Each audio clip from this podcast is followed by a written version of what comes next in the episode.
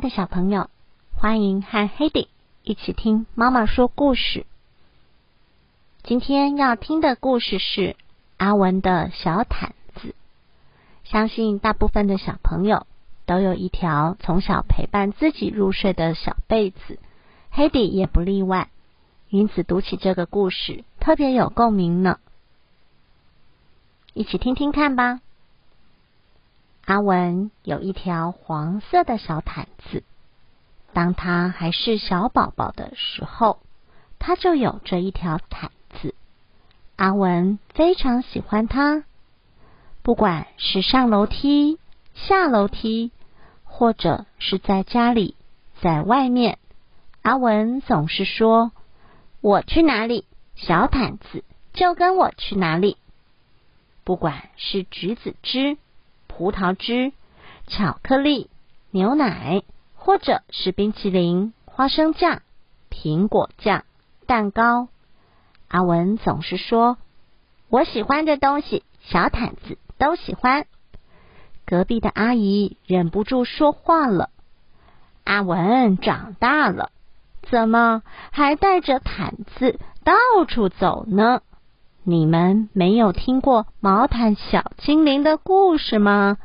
阿文的爸爸妈妈摇摇头。来，我说给你们听，再教你们怎么做。这天晚上，爸爸告诉阿文：如果你把小毯子放在枕头下，明天早上小毯子就不见了。但是毛毯小精灵。会留给你一个非常棒的礼物哦。妈妈说，是男孩子最喜欢的玩具哦。睡觉前，阿文却把小毯子塞进裤子里。第二天早上，阿文拿出小毯子说：“根本没有毛毯小精灵。”妈妈说：“天哪，你怎么把毛毯塞在裤子里？”爸爸说。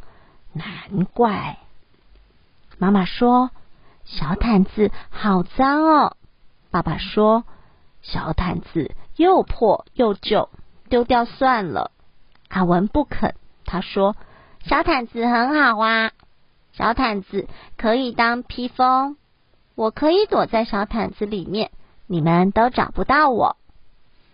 阿文剪头发、看牙齿的时候，都把小毯子。带在身边。隔壁的阿姨又说话了：“阿文不能永远像个长不大的孩子。你们试过泡醋的方法吗？”阿文的爸爸妈妈摇摇头。来，我教你们怎么做。趁阿文不注意的时候，爸爸把小毯子的一角泡在酸醋里。阿文找到了小毯子。闻到一股怪味道，只好抓着另一脚跑出去了。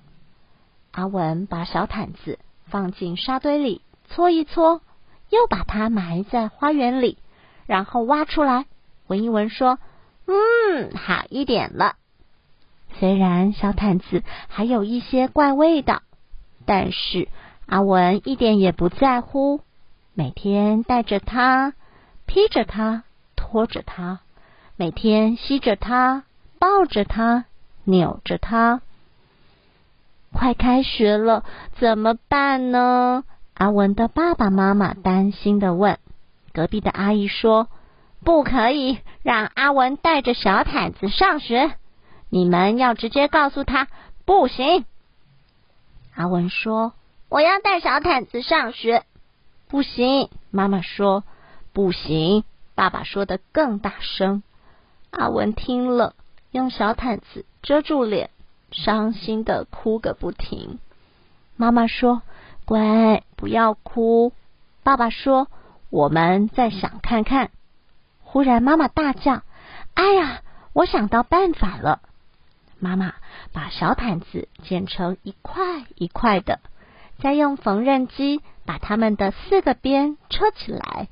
妈妈。把小毯子做成了许多条小手帕，手帕做好了，妈妈教阿文念：小手帕一大堆，擦擦眼泪，擦擦嘴。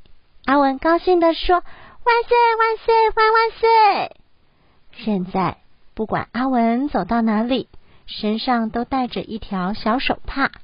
隔壁的阿姨也不再多说话喽。